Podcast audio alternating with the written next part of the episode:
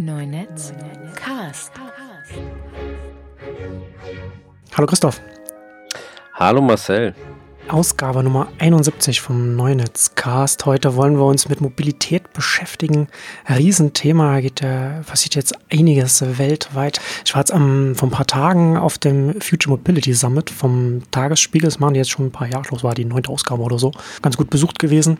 Und da hat auf der Bühne auch äh, eine, hat er auch gesagt, äh, die haben das untersucht, womit sich die Startups auch im Valley beschäftigen also von in welchen Branchen die sind. Und er meinte, dass es wohl aktuell 63 Prozent der Startups irgendwas mit Mobilität machen würden. Ich weiß nicht genau, ob das wirklich tatsächlich so der Fall ist, aber auf jeden Fall äh, ist es eine, es ist weltweit äh, sehr aktiv gerade, passiert da sehr viel. Ich beschäftige mich jetzt auch seit ein paar Jahren jetzt intensiver damit, weil diese ganze Vermischung da von äh, die digitalen Dienste und äh, äh, Mobilität und jetzt auch Elektromobilität und selbstfahrende Autos und so weiter. Äh, das kommt ja auch dann alles und das ist ja gerade auch für uns Deutsche auch schon ein ganz wichtiges Thema. Ne? Ein Herzensthema. Ein Herzensthema, genau, geht ins Herz der Wirtschaft. Genau. Bei der Zahl würde mich interessieren, wenn der natürlich auch so Lieferdienste und so reinzählt äh, in Mobilität, dann natürlich schon, aber das ist natürlich ein bisschen strittig. Wenn man natürlich in dem, in dem Sektor unterwegs ist, ne, da ist das solche Zahlen, deswegen sage ich immer mit Vorsicht zu genießen. Hm. Man macht das ist ja immer alles eine Definitionsfrage und das, um je größer die Zahl ist, desto mehr hat das natürlich pusht das und macht das natürlich Eindruck Klar. auf der Bühne und deswegen wird man im Zweifel dann eben alles reinnehmen, wo sich irgendwas bewegt. Ja, aber das ist grundsätzlich klar. Ein Thema ist, das total boomt und wo jetzt natürlich auch gerade so Verteilungskämpfe stattfinden, das ist, glaube ich, klar. Also das sieht man ja auch in, in allen möglichen Bereichen. Also das ist, glaube ich, unstrittig. Ob es dann jetzt irgendwie sieben Prozent mehr oder weniger sind, ist vielleicht auch gar nicht so entscheidend. Genau. Aber da passiert einiges und wir haben ja jetzt auch hier ähm, dieses Thema Micromobility ist ja jetzt auch äh, ganz gut aufgekommen und ganz, ganz, äh, hat quasi so die Welt im Sturm genommen oder nimmt es, nimmt die gerade so die weltweit die Metropolen, da passiert ja einiges, was Richtung Bikesharing angeht, E-Bike-Sharing, E-Scooter, die ja jetzt auch bald hierher kommen, Tierscooter standen da auch auf dem Euref Campus, auf dem das der Summit stattfand. Da konnte man das auch mal alles, alles testen. Bin diese Woche bin ich auch mal, bin ich erstmal mit einem Lime E-Bike gefahren, habe ich das auch mal getestet. Um die machen schon irgendwie Spaß, ne? Also ja, das ist schon. ist ja E-Bike so ein Rentnerthema, aber wenn man da selber drauf ist, denkt man sich, ah geil, der Berg ist ja gar nicht so, äh, gar nicht so anstrengend. Ja, das ist ja schon, ich weiß nicht, Horst Stadio hat das, glaube ich, irgendjemand hat das gesagt, dass wenn man damit fährt, das fühlt sich ein bisschen anders, wenn man so Superkräfte hat, ne? Und dann auch mal ja. sehr viel schneller ist. Also die Lime E-Bikes sind natürlich jetzt von der von der Power jetzt halt nicht so stark wie das, was man vielleicht für viele tausend Euro jetzt im Laden kaufen kann von, von dem E-Motor. Aber das macht halt schon einen Unterschied auf jeden Fall. Und gerade in Deutschland, also das ist halt auch mal eine interessante Zahl, ne? Also was den Verkauf von E-Bikes angeht, äh, war 2018 waren das, das jetzt, glaube ich, die Zahlen, äh, eine Million E-Bikes verkauft hier in Deutschland. Das ist halt auch schon eine Hausnummer. Auf jeden Fall. Ja, das ist schon gut. Nee, genau. Und die, die Limes äh, sind, glaube ich, tatsächlich nicht so stark motorisiert, aber mir hat es irgendwie gereicht. Also das erste Mal draufzusteigen und plötzlich zischt das Ding ab, wenn man so ein bisschen drauf tritt. Das, äh, ich fand es echt ganz, ganz angenehm. Aber äh, was ja gerade so ein bisschen nervt, geht dir vielleicht ähnlich. Man hat ja mittlerweile fast schon so einen eigenen, äh, also entweder einen eigenen Screen auf dem iPhone oder einen eigenen Ordner, wo einfach nur diese ganzen 100 verschiedenen Apps drin sind. Ne? Mobike und Dime und Coop und Emmy und äh, Bergkönig, von dem noch zu reden sein wird. Also mittlerweile ist es so ein Sammelsurium geworden an, an eben diesen ganzen, diesen ganzen Apps. Das, ähm, das ist schon mühsam. Ja, na, das ist ja, äh, da hat sich, da hat sich jetzt ein Markt geöffnet, ne, für eine neue Art von Mobilität, für einen neuen Modus. Und da versuchen natürlich ganz viele Startups reinzugehen, auch ganz viel Risikokapital, weil man da natürlich auch das aufbauen kann, wenn man da einen Endkundenzugang in dem Bereich aufbaut, wenn man das schafft auch, ne. Deswegen wer, bekommen auch diese ganzen E-Scooter-Startups und Bike-Sharing, so Micromobility-Sharing Dienste so viel Geld, weil die natürlich auch zum, zum hochfrequenten Nutzung der Apps auch führen. Oder das ist zumindest so das Ziel. Und wenn man halt eine hochfrequente Nutzung hat, also wenn, wenn man bei den, bei den Endkunden, bei den Nutzern ist, dann schafft man es dann da äh, auch eine Marktmacht aufzubauen. Ne? Wir sehen das ja, das ja online ganz oft gesehen, also Facebook, Google und so weiter. Wenn man es schafft, da ein gutes Angebot zu machen, was bei den Leuten ankommt, dann kann man eine richtige Marktmacht aufbauen, weil der zusätzliche Kunde dann halt nicht so viel kostet. Das ist natürlich im Mobility-Sektor nochmal was anderes, als jetzt, wenn man irgendwie nur eine Google-Suche hat oder so. Da, ist, da sind die Kosten des zusätzlichen Nutzers der zusätzlichen Suche jetzt nicht so hoch. Aber nichtsdestotrotz hat man halt hier auch ähnliche Effekte. Ne? Und das ist, äh, Ja, das ist auf jeden Fall, ist auf jeden Fall in, in, interessant, weil natürlich jetzt durch diese ganzen, diese Bird und Lime und so weiter, jetzt auf einmal neue Herausforderer gekommen sind, die jetzt eigentlich, eigentlich die Unternehmen herausfordern, bei denen man dachte, dass die den ganzen Transportsektor irgendwann mal dominieren werden. Also diese, diese Ride-Hailing-Dienste, so Uber und Lyft, jetzt an die Börse. Uber geht jetzt bald auch an die Börse.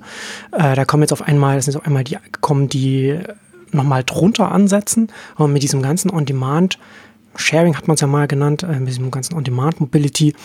Kann man nochmal diese kürzeren Strecken sehr viel besser abbilden, als dass ich mir jetzt irgendwie ein Auto rufe oder geschweige oder ein Taxi, ne? Hm, ein Taxi für genau. einen Kilometer oder so. Aber das sind ja genau diese kleinen Strecken, die man damit abbilden kann.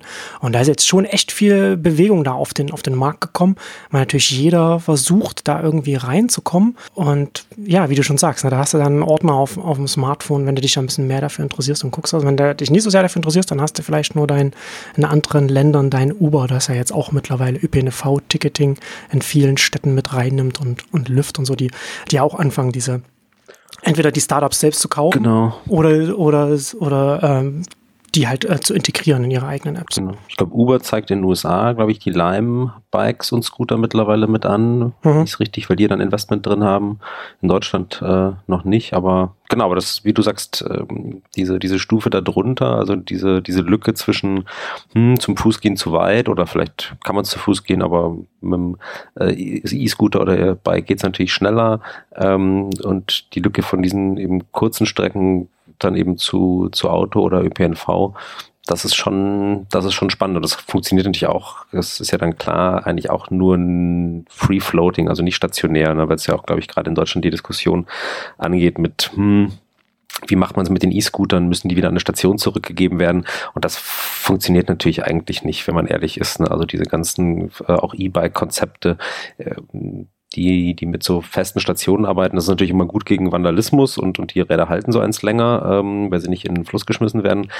Aber für den Nutzen basiert es natürlich genau darauf, dass man das Ding einfach sich da nimmt, wo es steht und da wieder abstellt, wo man es nicht mehr braucht, dann entwickelt es ja wirklich erst den Nutzen. Wenn ich erst wieder so eine Station suchen muss und dann von der Station doch wieder zu dem Ort laufen, wo ich hm. hin will, dann wird's, dann wird's mühsam. Also das ähm, werden, glaube ich, die E-Scooter-Hersteller auch noch feststellen, dass sie sich da entscheiden müssen zwischen, okay, äh, fliegen ab und zu meine Rolle durch die Gegend ähm, oder setze ich immer auf diese Stationen, aber dann werden sie sich, glaube ich, nicht durchsetzen. Nee, ich glaube auch, dass ich, dass das äh, mit Stationen nicht funktioniert, weil es ja gerade da um einen Transportmodus geht, der bei Kleinstrecken genutzt wird, ne? also ein Kilometer, genau. anderthalber Kilometer. Und wenn du dann noch 500 Meter laufen musst, um dann den anderthalb Kilometer zu fahren und dann nochmal 300 Meter, dann äh, ergibt das ja dann wenig Sinn. Und selbst das wäre ja schon eine Stationsdichte, die sehr, sehr hoch wäre, damit das äh, in, in, einem, in, einem, Stadtkontext auch in, in mehreren Vierteln dann auch Sinn ergibt. Also das ist natürlich dann diese, diese Kürze der Strecke funktioniert nur, wenn das dann so floatet, weil es ja dann gerade sehr gut den äh, den Weg von Tür zu Tür abdecken kann oder sehr viel besser abdecken kann. Und letztendlich, also ich finde ja diese, ich finde ja diese Diskussion immer ein bisschen, naja, ein bisschen mühsam und auch ein bisschen traurig, äh, dass man da, ja, jetzt stehen diese ganzen Fahrräder oder diese ganzen Scooter jetzt in den Städten rum und dann, äh, also also wenn man mal durch die Stadt läuft, dann kann man ja auch einmal die Augen aufmachen und mal gucken, was steht denn da wirklich rum? Also genau. was nimmt denn wirklich Platz weg? Ne? Und die ein paar Scooter, die, also die stehen auf den Fahrradwegen, weil eben zwischen, äh, oder auf den, nicht auf den Fahrradwegen, auf den Fußgängerwegen, weil zwischen Fußgängerweg und Straße nochmal eine breite Spur ist, auf der die ganzen Tonnen Stahl stehen, ne? die ganzen Autos. Also wir könnten halt genau. einfach Platz schaffen für diese Scooter. An die hat man sich schon so gewöhnt. Ja, genau. Das ist, das ist halt sowas, als, als ich mich vor, vor ein paar Jahren angefangen habe, intensiver damit zu beschäftigen, dann auch so mal so ein paar Texte und sowas liest, dann einmal denkst du, okay, ja, Moment mal. Es ist total extrem, wie leicht es wie wir das ausblenden, weil das einfach für uns zum Alltag gehört, dass einfach die ganzen Stahllawinen ja halt überall rumstehen und riesen Platz auch in, den, auch in den Städten halt auch wegnehmen. Wenn man einmal anfängt, das zu sehen, ne? Also hier in Deutschland kann man es ja mal ganz gut, ganz gut im Mai dann sehen, wenn die ganzen Autos weggefahren werden, damit sie nicht angezündet werden. Mhm. Dann sieht man auf einmal, wie das in den Straßen aussehen kann. Genau. Das ist dann auch nochmal ganz interessant. Aber das ist natürlich, ne, also letztendlich lässt es sich ganz einfach lösen, indem man Autoparkplätze abschafft und da zum Beispiel in jedem Block an jeder Ecke sagt, okay, hier können nur Roller und, und Fahrräder abgestellt werden. Ne? Das wäre als, als Stadtverwaltung wäre das einfach so eine Möglichkeit, um da sowas zu schaffen. Ah, das ist natürlich dann, da geht's natürlich dann ans Eingemachte, wenn jetzt, wenn die die Autoparkplätze wegfallen. Genau, ich glaube in Berlin, ähm, hier so an der Schönhauser Allee, haben die jetzt das ein paar Mal versucht. Ich glaube, die nennen das dann Parklets oder so. Also wo hm. sie tatsächlich, weiß ich nicht, zwei oder vier Kfz Parkplätze abgeknapst haben, so ein Holzgeländer drum machen und dann dürfen da nur Parkplätze, äh, nur Fahrräder hingestellt werden. Und selbst das gab schon so einen mega Aufschrei. Also eben, wie gesagt, so, ich weiß jetzt nicht exakt, aber eben, wie gesagt, lass zwei oder vier Parkplätze sein, die wegfallen und dafür eben, naja, Platz für 50 Fahrräder oder 80, wie viel passen da drauf? Und trotzdem quasi war sozusagen äh, äh, ein Aufschrei und, und quasi, man könnte doch nicht noch mehr Parkplätze hier wegnehmen und, und riesen äh, äh, Aufschrei von den, von den Autofahrern. Also das da merkt man schon, wie, wie selbstverständlich da eben diese zwei Meter links, zwei Meter rechts ähm, von der Straße ähm, einfach genutzt werden. So, nee, da müssen halt Autos stehen. Das ist, das ist, so will es das Gesetz. Genau, ne, das ist so dieses Default, ne? Das ist halt schon immer so gewesen und das, da nimmt man dann auch gar nicht mehr wahr, dass der Autobesitz letzten Endes wirklich stark öffentlich subventioniert wird, ne? Dass dieser Platz öffentlich bereitgestellt wird und sichergestellt wird, dass man das Ding da halt abstellen kann. Ähm, ich finde ich finde halt auch interessant, äh, mit, dem, mit dem Börsengang von, von Lüft sind ja auch so ein paar Zahlen rausgekommen, wenn man sich das so anguckt, dass sie mit derselben Route, die sie über ganz normales Ride Hailing zurücklegen lassen von ihren von den Kunden, von, von, von, von den Fahrern und diese selbe Route dann über die Fahrräder, die Lüft dann anbietet, dass sie den gleichen, den gleichen äh, Umsatz damit machen. Also haben sie, nehmen sie ah, okay. ne, gleich Geld an. Das ist, und das ist halt dann schon, das zeigt schon mal schön, dass bei diesen Strecken, auf denen die äh, den Bikesharing und Scootersharing Sinn ergibt, dass wirklich massiv äh, auch den, den, dem, der Autobenutzer auch den Rang ab, nehmen kann. Also gerade selbst in so einem, in so einem Sharing, in so einem On-Demand-Kontext sogar mhm. noch, dass es für den Anbieter Sinn ergibt, da auf einen anderen Modus zu setzen, als zu sagen, nee, wir bleiben am Auto hängen, auch weil wir da mehr verdienen oder so, selbst wenn es vielleicht gar keinen Sinn ergibt für, für die Kunden ja. oder so. Also selbst da ist das auch nochmal vom, vom Umsatz her nochmal anders. Also das fand ich, dass das eine sehr, sehr wichtige Zahl gewesen ist, die auch nochmal diesen ganzen Micromobility-Kontext auch nochmal so eine Legitimierung auch nochmal mitgibt. Hm. Genau. Nee, und es ist ja also genauso, wie man sich an die, an diese Parkplatzschlangen ähm, gewöhnt hat, die eben so die Straßen säumen oder an Parkhäuser und Tiefgaragen und diesen ganzen Kram. Genau, da hat man sich auch dran gewöhnt, eben ein Auto als, als Konzept überhaupt. Ne? Also, dass man halt, äh, egal ob man alleine drin sitzt oder mit der Familie, ob man irgendwie einen riesen Einkauf hat oder gar nichts zu transportieren, egal ob man einen Kilometer fährt oder 500 Kilometer in Urlaub, dass man immer dieses Fünfsitzer Kofferraum-Vehikel mhm. benutzt. Ähm, das ist ja auch, also klar, es wird jetzt mehr und mehr in Frage gestellt, ähm, auch weil er dann, wenn so die ganzen ähm, autonomen Fahrzeuge natürlich auch plötzlich andere Formfaktoren haben, aber eben auch genau, dass man da plötzlich sagt, naja, warum, wenn ich alleine irgendwo hin muss, warum muss ich denn dann so ein, so ein Riesengefährt äh, durch die Gegend bewegen? Ist ja, wie gesagt, ob es dann so ein, so ein äh, Roller sein muss oder ein ähm, diese klassischen Vespa-ähnlichen Roller oder ein Fahrrad ist dann ja nochmal wieder vielleicht Geschmackssache, aber es muss halt vielleicht eben nicht genau diese, diese Tonne ähm, oder mehr Stahl sein, die man mit eben drei oder vier leeren Sitzen und einem leeren Kofferraum durch die Gegend juckelt. Ja, genau. In den klassischen Publikumsmedien wird er schon noch sehr stark habe ich zumindest das Gefühl, äh, zumindest in Meinungsartikeln sehr stark dafür argumentiert, ja, ne? Also Autobesitz ist ja auch Freiheit und so weiter und so fort. Und da wird auch schon dagegen argumentiert, gegen, gegen diese Entwicklung, über die wir hier reden. Aber in der Branche selbst habe ich ganz oft das Gefühl, dass man da mental schon sehr viel weiter ist und sich auch zum Teil schon damit abgefunden hat, dass jetzt ein massiver Wandel kommen wird. Also ich fand es auf dem Summit jetzt auch ganz interessant, wobei ich bei dem bei dem Future Mobility Summit nicht ganz sicher bin, was da jetzt tatsächlich irgendwie das Publikum war. Das kam mir alles von der Zusammenstellung bei den Themen und, und Publikum schon sehr. Ähm, also es war nicht so richtig eine Branchenveranstaltung. Ich, mich würde interessieren, wie sich das tatsächlich die Publikumszusammenstellung dann da war. Aber wie dem auch sei, da war es, war interessant zu beobachten in den zwei Tagen, dass ähm, auf der Bühne, egal in welcher Diskussion es war, äh, gar nicht mehr in Frage gestellt war, Klimawandel zentrales Thema, äh, und Verkehrswende deswegen aus verschiedenen Gründen extrem wichtig. Also zum einen, was Emissionen angeht und zum anderen natürlich auch, was die Metropolen angeht, was den urbanen Raum angeht, Stauentwicklung und so weiter, dass es nicht so weitergehen kann, wie es jetzt ist. Das wurde zu keinem Zeitpunkt, hat da irgendjemand dagegen argumentiert oder so eine Frage mhm. gesagt, ja, äh, Autobesitz, hurra, sondern es ging tatsächlich in allen, also zumindest das, was ich gesehen habe, ich habe hab nicht alles gesehen, aber das, was ich mitbekommen habe, ging es darum, wie gehen wir diese Herausforderungen an und was können wir da, was können wir da tun. Und das fand ich schon so, so von, von dem Mindset her und so, fand, fand ich das schon äh, ganz gut, dass wir da so weit jetzt immerhin schon sind. Ja. Was hat dich am meisten beeindruckt oder wer hat dir am besten gefallen von den Leuten, die da so auf der Bühne standen oder was war ein guter Gedanke, den du, den du mitgenommen hast, wo du gesagt hast, fand ich einen guten Impuls? Also ganz gut fand ich, und das passt auch gerade so in die Themen rein, mit denen ich mich jetzt auch gerade mehr beschäftige. Und da kommen wir dann auch zu deinem Ordner dann auch gleich wieder zurück auf dem, auf dem Smartphone.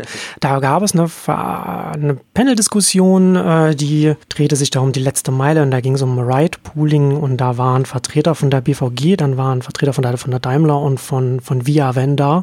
Wer sich damit auskennt, weiß genau, okay, da waren halt jetzt drei Partner vom Berlkönig da, also der Bergkönig von der BVG hier, ein Shuttle-Dienst hier in Berlin, wird quasi bereitgestellt. Also BVG ist quasi so das Frontend, das, was der Kunde dann sieht, ah, Bergkönig von der BVG. Und betrieben werden die Shuttles und das ganze, äh, die ganze Plattform, auf der das basiert, von ViaVan. ViaVan wiederum ist ein Joint Venture von Via, das ist ein Startup aus, aus den USA, sitzen in New York und Daimler die zusammen quasi die, die Shuttle bereitstellen, die Autos bereitstellen und das. Und die haben äh, sich auch genau darüber unterhalten, über die, die Themen, wie jetzt urbane Mobilität künftig gestaltet werden kann und gerade auch wie äh, Städte das mitgestalten können. Und da war der Vertreter von der, von der BVG, der, der hat mich sehr beeindruckt. Das war der, der äh, Dr. Henrik Hennecke, das ist ja Vorstand Finanzen, Digitalisierung und Vertrieb.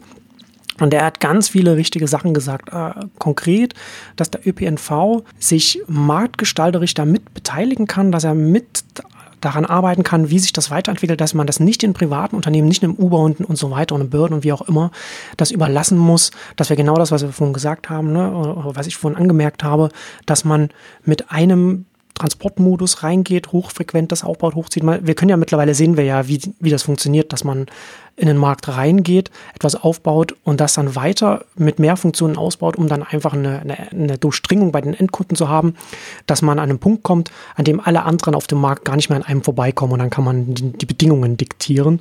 Und das soll, soll halt gerade im Mobilitätssektor urban halt nicht passieren. Und da kann gerade ein, ÖBNV da was machen und auch Stadtverwaltungen können da auch noch mehr machen. Und, und, da ist der Bergkönig so der erste Schritt, den die, den die BVG macht. Ist noch im, so ein Shuttle-Dienst noch im, im Pilot, in der Pilotphase noch, also noch nicht sehr, sehr, weit ausgeweitet. Aber da kommt dann im nächsten Schritt, machen sie eben dann genau das, was letztendlich auch das Endziel von dem Uber und so weiter ist. Und zwar äh, eine App, in der diese ganzen Modi aggregiert werden. Also dann hast du hast dann ÖPNV drin, du hast dann, hast dann die Scooter, die Bikes drin, Carsharing und so weiter. Und dann sagst du, sagst du App, du willst von A nach B und die App zeigt dir dann deine Optionen an mit den Preisen und, und mit denen, wo man dann halt, wo die Verkehrsmittel dann entsprechend dann stehen oder wie man die dann bekommt. Und ich finde es sehr spannend, dass die BVG das nicht nur das macht, sondern dass sie sich auch konkret Gedanken machen, wie positionieren wir uns denn, welche Aufgabe haben wir denn auch als ÖPNV jetzt in dieser wandelnden Welt, in diesem wandelnden Kontext, in dem wir uns bewegen und konkret auch denken, ja, nee, wir müssen das hier, wir können uns nicht einfach nur treiben lassen und uns selbst auch irgendwo integrieren lassen, das wäre ja auch so rein passiv damit umzugehen, sondern nee, äh, zu sagen, aktiv, wir gehen, wir gehen damit rein und halt auch mit den richtigen Gründen, die er da genannt hat. Und das, muss ich sagen, hat mich schon sehr beeindruckt. Hm, ja, klingt sehr sinnvoll und gut und eben genau wie du sagst, äh, halte ich es auch für wichtig, dass eben die, die ÖPNV-Anbieter in den Städten das jetzt äh, mitgestalten und nicht, ähm, nicht warten, was, was die anderen machen, was die Startups machen, was großen ähm, Player aus den USA machen oder sozusagen nur so sich darauf beschränken, sind wir jetzt für Uber oder gegen Uber, als wäre das die einzige Option, sondern eben sagen, nee, wir können auch das ähm, selber mitgestalten und versuchen, unser Netz ähm, noch zu erweitern, eben genau vielleicht so diese, diese letzte Meile ähm, noch zum Beispiel besser hinzukriegen. Und da ist ja Bergkönig ja tatsächlich, finde ich, ein gutes, gutes Beispiel. Also ähm, vielleicht nochmal kurz äh, für die, die es ähm, gar nicht kennen. Es ist ja so ein ähm, gepooltes ähm, Ride-Hailing-System. Also sprich, man gibt in der App ein, von wo nach wo man will und wird dann abgeholt mit diesen ähm, tatsächlich ganz komfortablen Achtsitzern von Mercedes und ähm, wenn andere Leute eine ungefähr ähnliche Strecke haben, steigen sie halt unterwegs zu und wieder aus. Und ähm, man ist dann eben im Idealfall mit mehreren Leuten unterwegs, ist preislich so zwischen Taxi und äh, Öffis, also ähm, ich glaube so plus minus halber, halber Taxipreis. Kommt natürlich auf die, auf die Strecke an und wenn man es zu zweit bucht, äh, ist dann, glaube ich, der zweite Fahrer äh, natürlich günstiger. Eben auch ein Unterschied zum Taxi, wo man ja dasselbe zahlt, egal ob man alleine drin sitzt oder mit vier Leuten. Da muss man tatsächlich angeben, wie viele Sitzplätze man buchen will. Und ähm, also ich habe bisher damit echt exzellente Erfahrungen gemacht. In Hamburg ist ja das vergleichbare Projekt Moja mit äh, eben Volkswagen-Beteiligung. Ähm, ja, ist, eine, ist eine, ist eine VW-Tochter. Genau, aber eben nicht mit dem Hamburger Verkehrsverbund, glaube ich. Ne? Die sind nee, ist rein, in dem Fall nicht privat. involviert. Privat, genau. Aber eben gleiches, äh, gleiches Prinzip. Und man muss ja zum einen natürlich sagen, das ist ja auch wirklich das, wo dieses Sharing-Prinzip, also Sharing Economy ist ja immer so ein tolles Wort, aber bei Uber wird ja eigentlich gar nicht so richtig viel geshared, weil man doch letztlich hat ein jemand hinfährt, wo man hin will und, und äh, sozusagen dieses, da nimmt einen jemand mit auf eine Fahrt, die er sowieso macht, äh, funktioniert natürlich überhaupt nicht. Und bei eben diesen Bergkönig Moja-Projekten ist es eben schon so, dass sich eben Leute, die ungefähr dieselbe Strecke haben, das Fahrzeug teilen. Ist natürlich schon mal äh, ökologisch äh, sinnvoller und, und ähm, eben spart in dem Fall dann auch ökonomisch Geld. Und ähm, wie gesagt, bisher, ich habe es glaube ich vielleicht jetzt so ein Dutzend Mal genutzt, hat das auch immer einwandfrei geklappt. Also pünktlich ähm, abgeholt. Den Schlenker, den man dann manchmal fährt, der ist auch nicht so riesig. Also klar, man muss natürlich manchmal einen kleinen Umweg fahren, um noch jemanden aufzusammeln oder abzuliefern. Das liegt dann nicht exakt auf der Strecke, aber es waren jetzt auch, man fährt dann nicht kreuz und quer durch die Stadt, sondern braucht vielleicht, weiß ich nicht, bei einer 20-Minuten-Strecke fünf Minuten länger. Also das ist sozusagen halt natürlich der Preis, den man zahlt. Und wie gesagt, was ich tatsächlich auch noch interessant fand, ich habe mal die Fahrer ein bisschen ausgequetscht und ähm, die werden also tatsächlich fest bezahlt kriegen, also nicht äh, pro Fahrt, ähm, mhm. so wie bei Uber sozusagen, ähm, so äh, müssen sich das Geld nicht zusammenfahren, was zum Beispiel dann in der Folge wieder dafür sorgt, dass die wahnsinnig äh, entspannt, sicher, ruhig fahren, sich an das Tempolimit halten, nicht bei dunkelgelb über die Ampel brettern was ja auch, finde ich, wiederum ein Gewinn für die Stadt ist und für alle anderen Verkehrsteilnehmer und so weiter, ähm, weil jeder, glaube ich, kennt auch die, und das gilt ja für Taxifahrer genauso, das ist ja kein Uber-Problem, jeder kennt halt die Fahrer, die natürlich so ultra gestresst, ultra gehetzt, äh, halt schnell, schnell, schnell möglichst viele Fahrten machen wollen, weil das halt ist, was, womit sie ihr Geld verdienen. Ähm, also das Incentive ist eben äh, schnell äh, den Kunden wieder loswerden und den nächsten einsammeln. Und das ähm, ist eben bei dem, bei diesem Prinzip eben nicht so. Und äh, wie gesagt, die, äh, die fahren ähm, dann einfach vorschriftsmäßig, ruhig, entspannt, ähm, sind nicht, äh, sind nicht genervt, sind nicht gestresst. Finde ich auch äh, sozusagen so ein äh, Nebenaspekt, aber einen durchaus positiven. Und ähm, ja, wie gesagt, ist vielleicht auch ähm, hoffentlich mit einer vernünftigen Bezahlung ein sinnvolleres Modell als ähm, eben Uber, wo die Preise ja auch, wenn ich es richtig mitbekommen habe, für die Fahrer nach und nach äh, immer schön weiter gesenkt wurden, dass es sich halt eben gerade noch so lohnt, aber eben so richtig auch nicht. Ja, bei Uber ähm, muss man halt immer dieses Price Searching mit dazu denken. Ne? Da hängt es ja auch ein bisschen davon beim, hm. beim, Fahrer davon ab, dass man sich auch genau überlegt, zu welchen Zeiten es sich überhaupt auch lohnt, das, das zu fahren. Ne? Also, das, ähm, also das spielt dann auch immer noch eine Rolle. Aber was, was du sagst, ist natürlich schon, äh, schon interessant, ne? Also, wenn man das als ein ÖPNV-Anbieter, als ein öffentlicher Anbieter so etwas anbietet, ergibt natürlich dieses Lohnmodell, was du sagst, sehr viel mehr Sinn. Ne? Genau aus den Gründen, die du auch genannt hast, dass auch so, was die Verkehrsführung und so weiter angeht, dass man dann so das Verhalten auf der Straße dann auch nicht mit, einem, mit falschen Anreizen dann irgendwie hm. mit, mit beeinflusst. Genau. Ja, ne, bei Bergkönig hat man dann, äh, wie gesagt, äh, wir als Unternehmen dann dahinter stehen, die da diese Allokationsplattform bereitstellt, also diese, diese Routenplanung, diese algorithmische und die Optimierung, dann, das ist ja, ist ja dann auch ganz wichtig, damit es auch nachhaltig betrieben werden kann, dass das dann auch so funktioniert. Es gibt noch so ein, und das ist ganz interessant, es gibt jetzt mehr Unternehmen, die sich genau in, in, in diesen Bereich rein bewegen, also in den B2B-Bereich, in den Bereich, dass man Tools, Softwareplattformen für Stadtverwaltungen, für ÖPNVs anbietet, um genau so etwas und andere Dinge dann auch umzusetzen.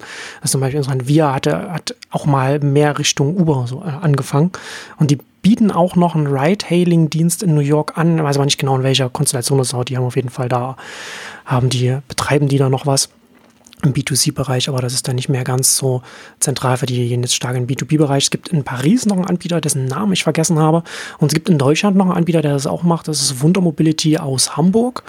Und äh, mit dem einen Gründer und dem Geschäftsführer, mit Gunnar Froh, habe ich mich auf dem Future Mobility Summit äh, unterhalten und das Interview hören wir uns jetzt mal an. Hervorragend, ich bin gespannt. So, ich bin hier auf dem Future Mobility Summit mit Gunnar Froh von Wunder Mobility. Hallo. Hallo. Ihr macht ja, finde ich, in der, in der Wertschöpfungskette von dem, von dem ganzen neuen Mobility-Sektor, von dem, was, was sich in, in der Transportbranche verändert, finde ich ganz interessant, was ihr da macht. Vielleicht kannst du grob oder, oder auch detailliert, wie du möchtest, dazu sagen, was ihr macht. Und dann reden wir so ein bisschen über, über, den, über das ganze Marktumfeld.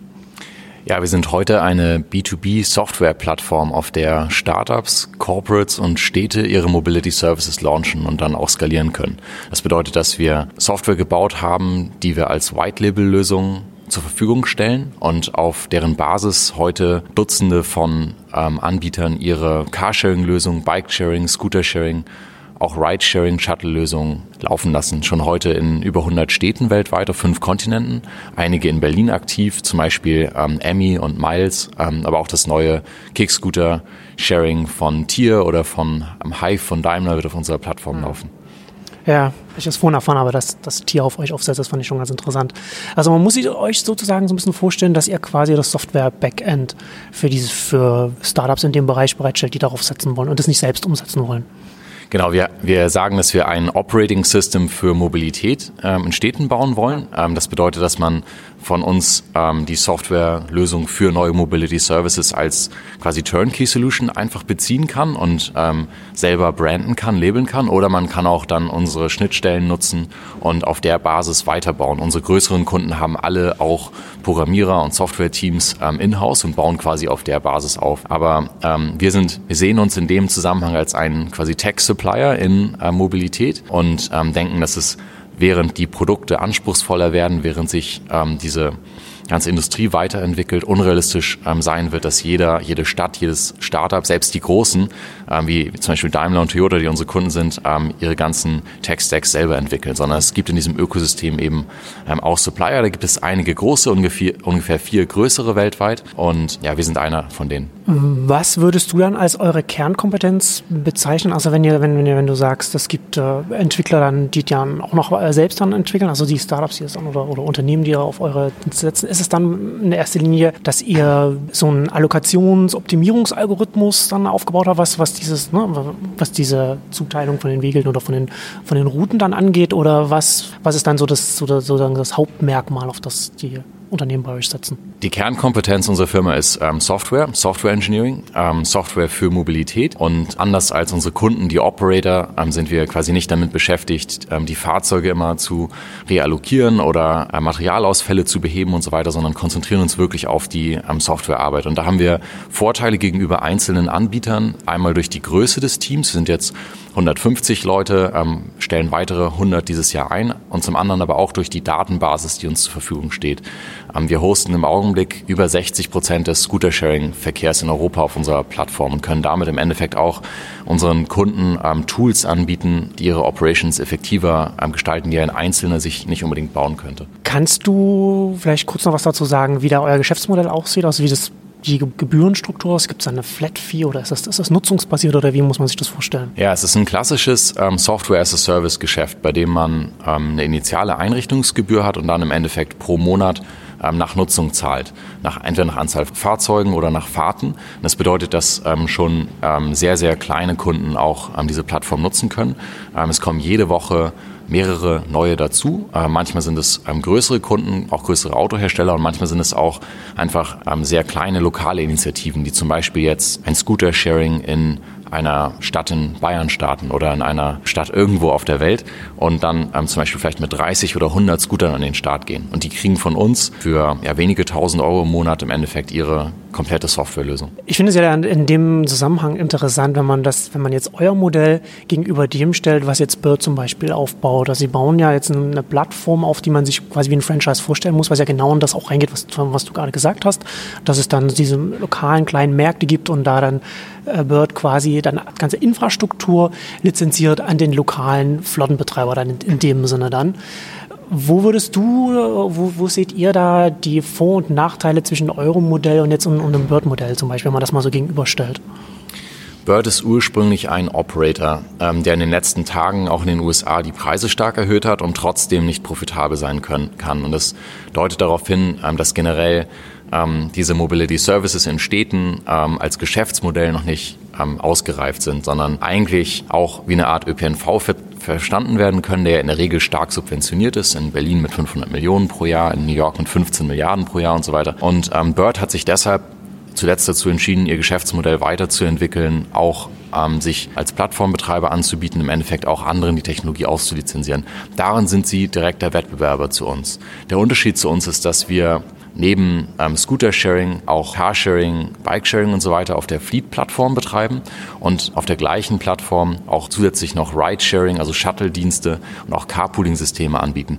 Das ist für manche neueren Kunden im ersten Schritt noch nicht relevant, weil man nur ein Produkt launchen will. Für Städte ist es aber sehr wichtig, weil im Endeffekt Städte ihren Bürgern nicht mehrere Lösungen von mehreren Anbietern anbieten werden und dann sagen, ähm, nachdem wir die Scooter erfolgreich eingeführt haben, ähm, ladet jetzt bitte als nächstes diese App runter und legt euch dort einen neuen Account und so weiter für das nächste Produkt.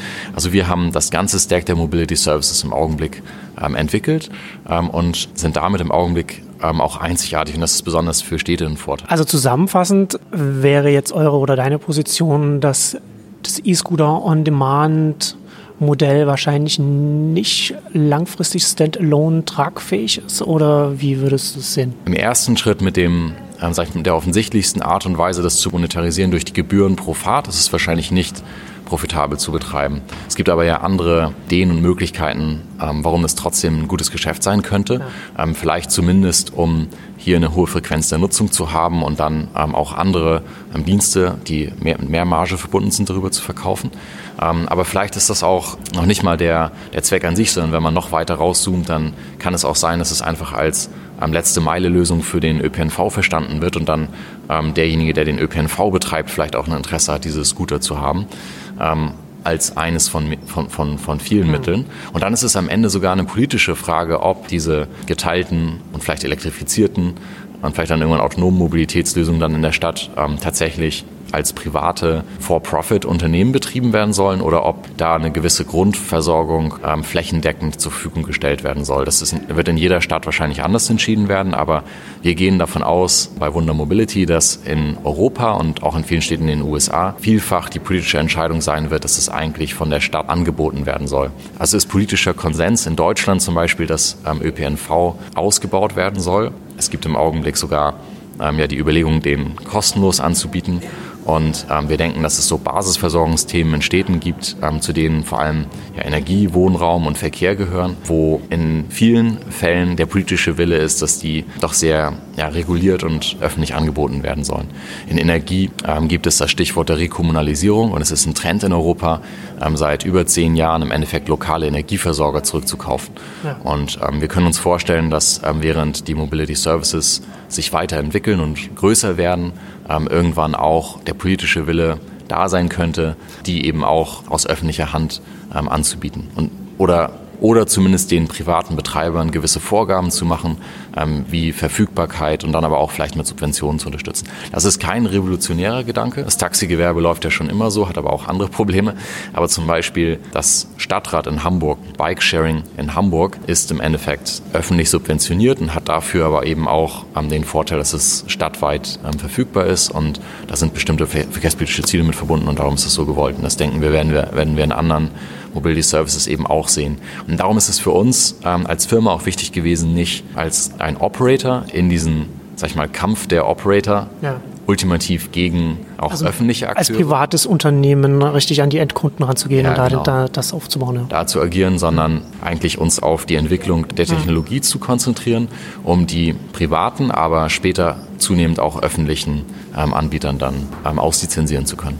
Ja, das ist ja auf jeden Fall sinnvoll. Ne? Was du ja vor am Anfang schon gesagt hast, dass diese hochfrequente Nutzung gerade bei diesen äh, Micromobility On-Demand-Diensten führt ja auch dann dazu, dass man da entsprechend dann auch, oder das ist ja die, die Hoffnung von den Risikokapitalgebern in dem Bereich, dass man dann da eine hohe Nutzung aufbaut und dann das dann entsprechend dann weiter ausbauen kann. Das wissen wir ja heute alle. Software ist ja nicht da, was man heute als Software in der Hand hält, das ist ja nicht ein Dienst, so ist ja nicht in den Stein gemeißelt, sondern das kann sich ja dann von den Funktionen dann auch vom Geschäftsmodell her und so weiter entwickeln.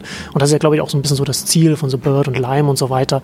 Und auch äh, ganz interessant, dass das ja auch gerade diese ganzen Ride-Hailing-Anbieter, Uber, Lyft und so weiter, die sind ja, da ist man ja ursprünglich davon ausgegangen, dass das die großen Aggregatoren werden.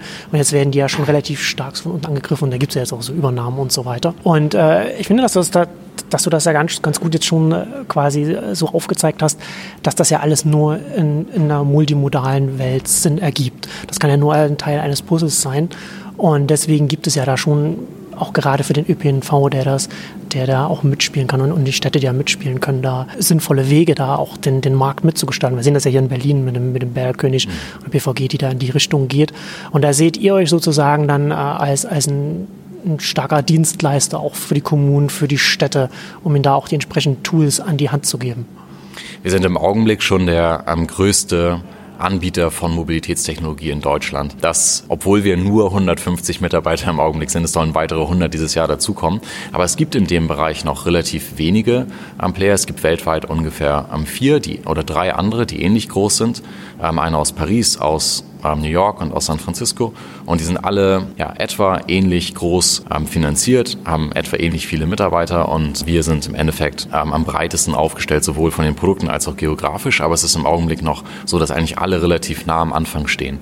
Und wir gehen davon aus, dass dieser Bereich auch nicht monopolisiert wird. Wir sprechen nicht von einem natürlichen Monopol wie in Social Media oder so, ähm, aber schon, dass es dort ähm, vielleicht zwei, drei große Anbieter ähm, irgendwann geben wird, die im Endeffekt eine ähnliche Position einnehmen wie große Zulieferer der Autoindustrie heute, mhm. die mit ihren Marken nicht unbedingt beim Endkunden auftreten, aber deren Komponenten quasi doch überall verbaut sind. Das ist heute im Endeffekt auch, wenn man viele Mobilitäts-Apps zum Beispiel in Berlin oder anderen deutschen Städten benutzt, ähm, weiß man in der Regel nicht, es sei denn, man achtet ganz genau drauf, im, im Menü in der App steht es dann ganz klein unten, dass quasi ähm, powered by ähm, Wunder Mobility ist. Und das macht aus meiner Sicht ja, sehr viel Sinn, diese Entwicklung so voranzutreiben, weil die Geschäftsmodelle, ein, ein Operator-Geschäft zu betreiben oder ähm, ein, ein Softwareentwicklergeschäft oder eben ein Fahrzeugherstellergeschäft sehr, sehr unterschiedlich sind. Ja, gerade Operator ist ja mehr dann auch viel Flottenmanagement. Das geht ja dann quasi auch Richtung, was man jetzt heute bei der Autovermietung sieht, so in das, in das Feld.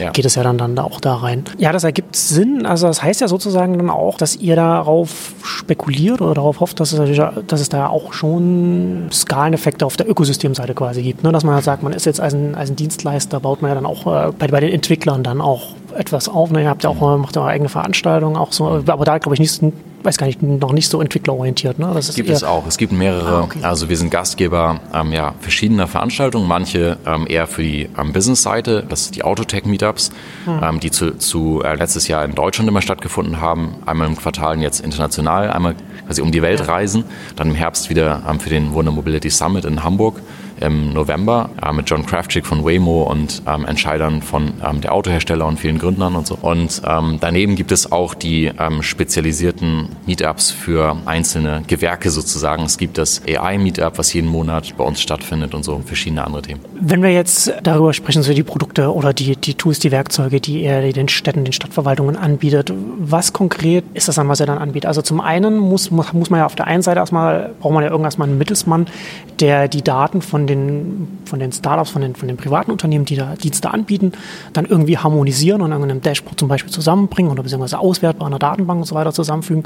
Und zum anderen, und dann ja dann, das ist also erstmal so das Interne, sage ich jetzt mal, oder was, was hinter der, den Kulissen stattfindet. Und auf der anderen Seite dann das, was jetzt die BVG mit dem Mobility Hub App da so plant, das, was du ja auch schon angesprochen hast, dass die Städte oder die ÖPNV selbst die Aggregationsebene in die Hand nimmt. Und da brauchen die Städte ja dann auch Hilfe. Also bietet ihr das, das beides an oder was macht ihr? Ja, wir haben drei ähm, Lösungen, die im Endeffekt heute verfügbar sind und ähm, Städten oder auch von, von Firmen genutzt werden können. Und diese drei ähm, bieten das ganze Spektrum der Mobility Services eigentlich ab. Es gibt eigentlich nur drei Arten, Mobility Service zu nutzen. Entweder man fährt bei jemandem mit, der in der gleichen Richtung unterwegs ist, also Carpooling-Systeme, ähm, die wir ja, in Städten skaliert haben. Wir betreiben das größte Carpooling-System außerhalb von China. Das bedeutet maximale Verkehrsentlastung ohne ähm, Investitionen in Infrastruktur. Das haben wir in, auf den Philippinen, in Indien und in Brasilien als Showcases ähm, sehr groß gemacht und treiben das jetzt ähm, weiter für große Arbeitgeber, zum Beispiel in München, für ein Einkaufszentrum im Ruhrgebiet, ähm, für eine Stadt in Dänemark. Und das ist das erste Thema, Carpooling. Das zweite ist Shuttle bzw. Ridesharing. Das bedeutet, ich fahre nicht bei jemandem mit, sondern es kommt ein Fahrer, um mich abzuholen und dahin zu bringen, wo ich hin muss. Idealerweise mit anderen Passagieren gepoolt zusammen. Klassisches Ridesharing-Shuttle-Systeme. Das prominente Beispiel ist das Moja-Shuttle. Ja. Solche Systeme hosten wir auch, nur nicht mit Moja-Fahrzeugen, sondern mit anderen Fahrzeugen, die teilweise günstiger sind. Also in der Regel. Und das ähm, dritte ähm, Beispiel, dritte Bereich ist dann im Endeffekt die Fleet-Lösung. Das bedeutet, ähm, ich miete ein Asset pro Minute und fahre selber selber. Also ähm, ich fahre nicht mit, werde nicht abgeholt, sondern fahre selber. Und ähm, auf diesen Produkten werden egal welches Fahrzeug eingesetzt. Das bedeutet Bike-Sharing-Systeme, Scooter-Sharing, Kick-Scooter und auch Carsharing-Systeme werden darauf gehostet. Das hat alles ja, ein Frontend, ähm, was die Endkunden nutzen können und hat auch ähm, ein Dashboard, im Endeffekt ein Operator-Tool, über das der Auftraggeber, der Operator ähm, die Flüsse sehen kann und seine, ja, seine Produkte quasi steuern kann. Und da, das wird ständig weiterentwickelt. Da, da liegt jetzt der Schwerpunkt der Entwicklung ähm, auf dem, was der Betreiber sehen kann. Und da gibt es ähm, so Besonderheiten wie, dass man festlegen kann, in welchen ähm, Straßen oder in welchen genauen Teilbereichen Scooter zum Beispiel nicht abgegeben werden dürfen. Oder dass die Geschwindigkeit der Scooter automatisch reduziert wird in bestimmten Bereichen, die durch eine Fußgängerzone fahren oder über einen Hochschulcampus fahren oder so.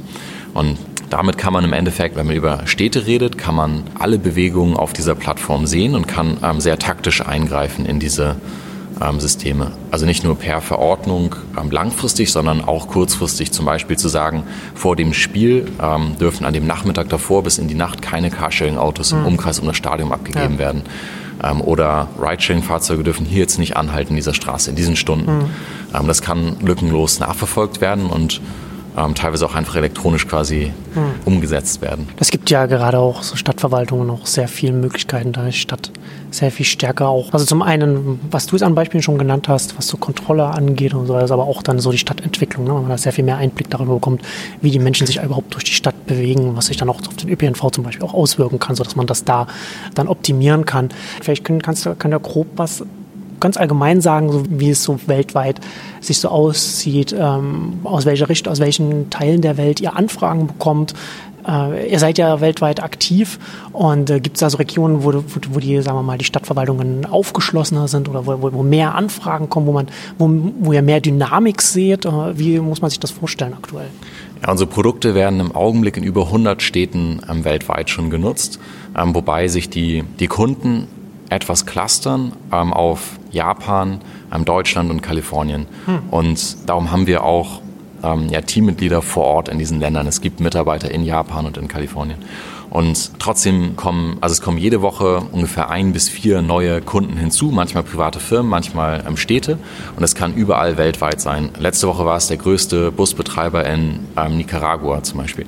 Und, okay. äh, ja, und am innovativsten, also es gibt die üblichen Verdächtigen, ähm, was solche Städte angeht, zum Beispiel Dubai, für die wir ein Konzept schreiben über ähm, das Nutzen von Carpooling. Die haben Carpooling-Systeme dort bisher nicht hm. ähm, wirklich ins Laufen ähm, bekommen, hätten sowas gerne. Das ist die offensichtlichste Form, den Verkehr zu reduzieren. Und dann gibt es aber, wenn es um das ganz große, sozusagen die ganz große Anwendung ähm, geht, die dann im Endeffekt Operator, bestehende Operator einbinden soll, dann gibt es mehr Interesse aus den USA, weil die Operator da schon ähm, weiter vorangeschritten sind.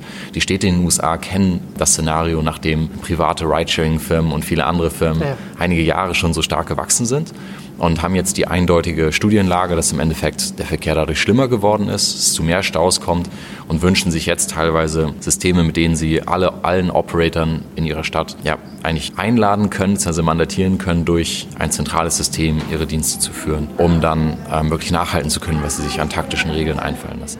Vielleicht abschließend, kannst du vielleicht grundsätzlich noch etwas sagen zum Mobility-Markt, wo besonders viel Dynamik siehst oder was sich gerade entwickelt, was so gerade so ein wichtiges Thema ist? In Deutschland ist ja eines der politischen Themen der Stunde, ob die Verkehrswende schnell genug vorangeht. Ja. Und da gibt es immer wieder, sag ich mal, äh, besänftigende Töne der üblichen Verdächtigen ähm, zu hören, sei es ADAC, VDA, ähm, auch große Autohersteller, die im Endeffekt ähm, meinen, ähm, das so in den Griff zu bekommen. Und ähm, ich denke, dass man nicht darauf setzen sollte, dass Innovation in dem Bereich ähm, zentralisiert und mit den bestehenden Strukturen ähm, stattfinden wird. ähm, sondern Mobilität war schon in der Vergangenheit ein großes Ökosystemthema. Es gibt mhm. 80 Prozent der Wertschöpfung in der Autoherstellung kommt von Zulieferern. Ja. Und ähm, es wird auch bei den neuen Systemen so sein, dass es da ein neues Ökosystem auch neuer Spieler, vor allem ähm, von Software-Spielern braucht. Und ja, wir sind Stand heute, wie gesagt, eigentlich der größte Softwareanbieter in Mobilität in Deutschland, was ähm, relativ erstaunlich ist aufgrund unserer ähm, Größe. Und ich denke, dass da die traditionellen ähm, Spieler und auch die öffentlichen aufmerksam sein sollten und mehr offene Systeme fahren sollten, als manche das im Augenblick vielleicht tun. Ja, gerade ein sehr dynamisches Marktumfeld, muss man vielleicht mal so auszudrücken. Ja, vielen Dank. Danke auch. So, das war Gunnar Froh von Wunder Mobility. Das ist schon mal ganz interessant, in welche Richtung sich da diese ganze Branche da auch so ein bisschen entwickelt, dass da auch äh, Startups da ein großes Feld sehen, ein großes Geschäftsfeld sehen, einfach zu sagen, okay, nee, wir machen hier Software, Tools, Werkzeuge für die Stadtverwaltungen, um mit diesen ganzen Mobility-Diensten umgehen zu können oder beziehungsweise denen auch was an die Hand zu geben, damit sie das besser gestalten können. Ne? Und da gibt ja ganz viele verschiedene Möglichkeiten, dass man dann nicht nur lernt, wie sich die, wie, wie diese genutzt werden, äh, dass man dann sagen kann, äh, wir finden einen Weg, um, um äh, Buslinien zum Beispiel zu optimieren oder was die BVG natürlich dann auch mit dem Bergkönig dann plant, dann Buslinien so weiter, äh, das mehr modular zu gestalten, ne? dass man zum Beispiel auch Buslinien anbieten kann in Gebieten oder in Anführungszeichen das anzubieten in Gebieten, in denen die Buslinie nicht so viel genutzt wird und dann ist eben nicht der riesige Bus, der da fährt und da sitzen zwei Leute drin, sondern fährt eben dann vielleicht der Bergkönig Shuttle dann da nur und das ist dann vielleicht teurer als ein klassischer Bus, aber nachhaltig zu betreiben und besser als eine Buslinie komplett alternativlos zu streichen zum Beispiel. Absolut und gerade bei den Bergkönig sehe ich ja auch noch relativ viel Potenzial bei den bei den Preisen. Also momentan ist es eben so, dass man da, ähm, ich glaube wirklich flat einfach für die Entfernung bezahlt pro Person. Zweite zweiter Fahrgast mit derselben Strecke wird dann quasi günstiger.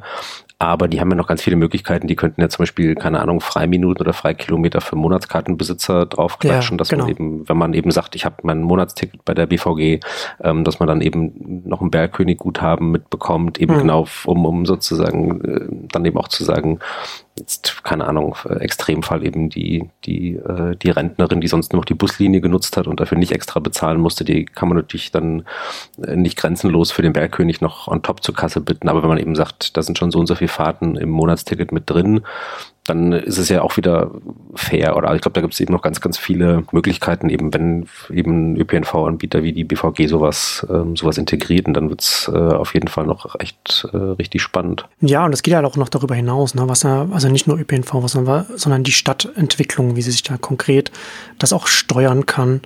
Ähm, Gunnar Vo hat ja da auch, da, hat ja auch darüber gesprochen, dass, dass es dann, dass man das auch dann dieses weiß nicht, wie, wie, man, wie würde man das nennen, so Sectoring dann auch machen kann, dass man sagen kann, es gibt Gebiete, in denen kann dann vielleicht On-Demand-Sharing gar nicht reinfahren oder beziehungsweise gibt es so Geschwindigkeitsbegrenzungen, mit denen man dann da an, an, einer gewissen Stelle nur fahren kann und dann wird das automatisch dann auch geregelt und dass man grundsätzlich auch sehr viel mehr auch als Stadt einfach auch lernt, finde ich ganz interessant, dass man als Stadt lernt, wie die Stadteinwohner sich eigentlich bewegen, von wo nach wo sie gehen und mhm. da auch lernen kann, eben, wie man Infrastruktur weiter ausbauen kann, was man, was man an gewissen Stellen da machen kann. Das geht ja auch über die Stadt, äh, über die Straßenentwicklung hinaus, dass man auch, das geht dann auch richtig in die Häuserentwicklung und so weiter rein, ne? dass man sich überlegt, wo Leute hingehen, dass, dass man sich darüber Gedanken machen kann, wo kommerzielle Einheiten mehr unterstützt werden müssen oder, oder Wohnungen oder wie, wie auch immer. Ne? Das kann ja, das kann ja in ganz verschiedene Richtungen kann, kann man das gehen, weil man jetzt da als Stadt auch Einblicke bekommt über diese, über diese Dienste, die man vorher einfach nicht hatte, die man nicht bekommen hat. Und da gibt es jetzt ja weltweit schon einiges, was da jetzt auch passiert, auch unabhängig von, von dem, wo wir jetzt hier jetzt so gesprochen haben. Gibt's in den USA gibt es da zum Beispiel ganz viele. Da gibt es auch, äh, auch interessanterweise ganz viele Startups, die noch stärker sich genau darauf fokussieren. Ne, Wir und, und Wundermobility verbieten ja eine ganze Suite an, an Diensten an, aber es gibt dann auch Anbieter wie Passport heißen die eigentlich, glaube ich, die anderen heißen Populus, die quasi Dashboards bauen oder, oder Plattformen für Stadtverwaltungen, bei denen dann über die Schnittstellen dann die ganzen Mobility-Dienste dann ihre Mobilitätsdaten, ihre Bewegungsdaten dann reinlaufen lassen. Dann wird es dann da aggregiert, wird es harmonisiert, aggregiert und dann bekommen die Stadtverwaltungen dann einen Einblick anbieterunabhängig äh, und können dann entsprechend dann auch die, die Flotten und so weiter dann von den Anbietern dann auch nochmal steuern und so weiter. Ähm, das finde ich dann schon, das finde ich schon sehr, sehr interessant. Auch interessant natürlich, wenn man sich mal überlegt, wie ein Uber auf den Markt gegangen ist. Ne, erstmal einfach mal rein in die Stadt, einfach mal loslegen, obwohl man das eigentlich gar nicht darf von der Regulierung mhm. her. Und dann und dann hechten quasi die Stadtverwaltungen hinterher und sagen jetzt, na Moment mal, das ist doch jetzt hier, aber das hat in dem Sinne schon Sinn ergeben, was Uber gemacht hat weil sie sonst, weil es sonst heute so etwas wahrscheinlich gar nicht geben würde, weil es sehr schwer ist, so regionale Regulierung da etwas zu ändern, wenn da die Taxiverbände dann in der Stadt sitzen und man sagt, ja, wir würden jetzt hier gerne etwas anbieten, was euch quasi das Geschäft kaputt macht, da würden, da, da gehen die lokalen Pfleger da nicht mit. Aber wenn natürlich dann schon eine Nutzung da ist bei den Diensten, dann sieht das natürlich anders aus, dass man dann da dann hat man da ein gewisses Gewicht, da hat man ein Argument, um dann diese Regulierung dann aufzubrechen und dann auch, auch äh, einen Veränderungswillen dann, dann bei den äh, Politikern zu bekommen. Aber ähm, ich meine, da, da, müssen wir jetzt ja hier nicht drüber reden, aber das hat natürlich auch einen gewissen Effekt auf die Unternehmenskultur von Uber gehabt, die jetzt nicht unbedingt positiv gewesen ist. Klar, nee, so ein bisschen dieses äh, lieber hinterher um Entschuldigung bitten ja, als vorher um Erlaubnis ähm, ist natürlich immer genau dieses, dieses Credo, ist ja auch nur so mittelsympathisch. Klar, wie du sagst, in manchen Fällen geht's vielleicht nicht anders oder, oder wäre es sehr viel schwerer nur gegangen und ein bisschen sehen wir das ja in einer ähnlichen Form jetzt auch wieder mit diesen ganzen E-Scootern, ne, wo ja auch sozusagen jetzt die Firmen in die, in die Städte reindrücken, nicht mehr ganz so einfach damit davonkommen. Also ich glaube zum Beispiel Spanien dreht ja gerade so ein bisschen die, die Daumenschrauben an und hat, glaube ich, die ganzen ähm, eben Birds und Limes und wer da alles am Start ist, ähm, wieder so ein bisschen zurückgedrängt, hat, glaube ich, in Madrid irgendwie beschränkt, äh, dass irgendwie nur, weiß ich nicht, 10.000 Lizenzen vergeben werden für Roller in der Stadt. Also dass sozusagen nicht die Firmen einfach selber entscheiden, wie viel äh, Scooter sie da auf die, auf die Gehwege stellen dürfen. Eben auch klar das ganze Thema eben Geschwindigkeitsbegrenzungen und überhaupt Zonen, wo darf das Ding gefahren werden. Aber das das Spannende und das hat er auch in dem Interview gesagt ähm, und du ja auch gerade nochmal, dass es natürlich auch relativ einfach ist umzusetzen. Ne? Mit eben so Geofencing kann man ja relativ gut irgendwie sagen, nee, hier eben in der Fußgängerzone darf meinetwegen gar nicht gefahren werden und dann muss da auch niemand stehen, der das überwacht, sondern dann fährt der Roller da halt einfach nicht. Oder eben in den und den Bereichen ähm, ist ähm, das normale Tempolimit nochmal abgesenkt oder eben sogar wie es im Interview auch rauskam, so temporär. Ne? Eben genau vor dem Fußballspiel kann ums Stadion rum nichts abgestellt werden oder kann äh, da und da nichts entliehen werden oder nachts. Ähm, das wird ja teilweise bei den bei den Bike-Sharing-Diensten äh, Mobike und und Lime und so weiter wird das eh schon gemacht. Ich glaube in Berlin zum Beispiel darf man die nicht im Tiergarten abstellen, weil man da irgendwie sagt der, der soll nicht äh, mit Fahrrädern vorgestellt werden oder wahrscheinlich ist das eine städtische Vorgabe, aber dann eben, genau, also wenn man die Fahrt da beenden will, geht's halt nicht, kann man das äh, nicht zuschließen und muss wieder erst aus dieser Sperrzone rausfahren. Also das ist ja auch ganz interessant, dass man plötzlich ganz einfache Mittel an der Hand hat, solche Regeln, die ja auch eben die Städte entwickeln können und, und was ja auch dann gut ist, wenn die Städte da mitsprechen ähm, und eben sagen, nee, wir wollen nicht, dass äh, E-Scooter mit voller Lotte ähm, über den, keine Ahnung, äh, äh, durch die Spielstraße fahren oder was auch immer, aber dass eben diese ganzen Vorgaben auch relativ problemlos umgesetzt werden können und ähm, das ist natürlich ein äh, Vorteil, der dann vielleicht auch wiederum zu einem hoffentlich harmonischeren Miteinander auf der Straße und den Gehwegen und den Fußgängerzonen und Fahrradwegen und allem führt. Ja, auf jeden Fall. Und das ist, finde ich, auch relativ offensichtlich ein direkter Effekt dessen, was mit Uber und dem Ride-Hailing passiert ist. Da sind die Stadtverwaltungen aufgewacht und sind da jetzt natürlich, also gerade in den USA gibt es natürlich sehr viel mehr verbrannte Erde, ne? Also so Austin dann auch den, das Uber-Verbot dann nochmal noch gebracht hat und so weiter.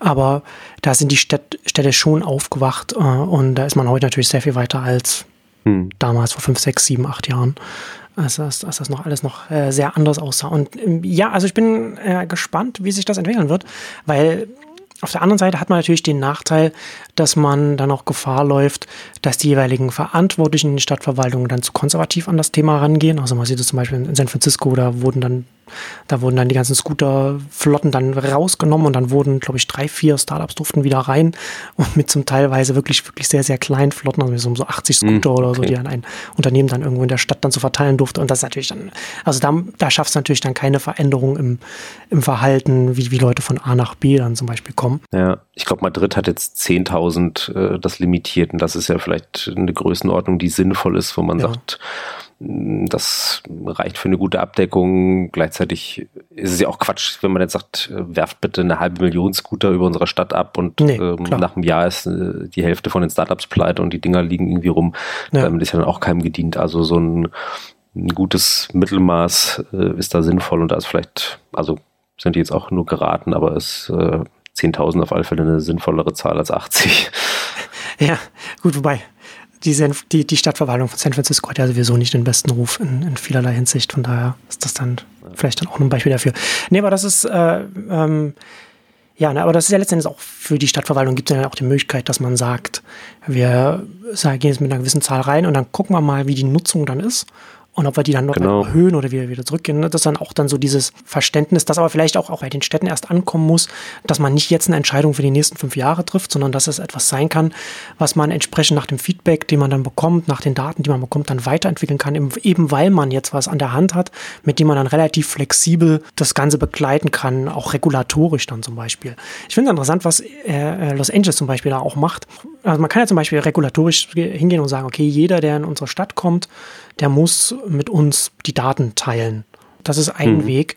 Ein anderer Weg, der, den ich auch ganz gut finde, ist zu sagen, ähm, äh, Los Angeles macht das, die, ich weiß gar nicht, was die für eine, das muss ich mal gucken, ob ich das irgendwo, nee, habe ich jetzt leider hier nicht offen, aber die haben so eine, so eine Flottengrenze, dass sie sagen, bis zu der Flottengrenze kann man das jetzt einfach hier betreiben. Und wenn man darüber hinausgehen will, dann muss man die Mobilitätsdaten mit uns teilen. Und das ist, finde ich, auch nochmal ganz gut, weil das natürlich auch gleichzeitig sicherstellt, dass auch ganz kleine Anbieter, die vielleicht nur im Viertel was anbieten oder in, in, einem, in einem, Teilbereich da etwas machen können, oder vielleicht auch Startups, die irgendwas ausprobieren, dass sie was machen können, ohne dass sie gleich zur Verwaltung gehen müssen, ohne dass sie gleich von der Technologie her sicherstellen müssen, dass sie angebunden werden können. Also dass sie, dass sie nicht gleich Anforderungen erfüllen müssen, die man vielleicht gar nicht erfüllen kann, weil es so, so ja. hohe Ressourcen sind. Gleichzeitig aber sicherstellt als Stadt, okay, wenn du ein großer Anbieter bist, wenn du hier wirklich Geld machen willst, wenn du hier wirklich auf den Straßen präsent sein willst, dann musst du dich äh, integrieren, dann, dann wollen wir deine Daten haben, um das steuern zu können, um den Überblick zu behalten. Ja, nee, das ist eine absolut sinnvolle, sinnvolle Regelung, sehe ich, sehe ich auch so, weil eben genau wie du vorher gesagt hast, äh, die, die Implikationen, die das ja alles hat, eben nicht nur für Verkehrssteuerung da natürlich als erstes, aber eben auch für eben ja wirklich dieses ganze Quartiersmanagement und, und Stadtplanung und Stadtentwicklung und, und ähm, so weiter, die sind echt äh, enorm, aber eben ja, wie gesagt, nur wenn man auch die Daten hat.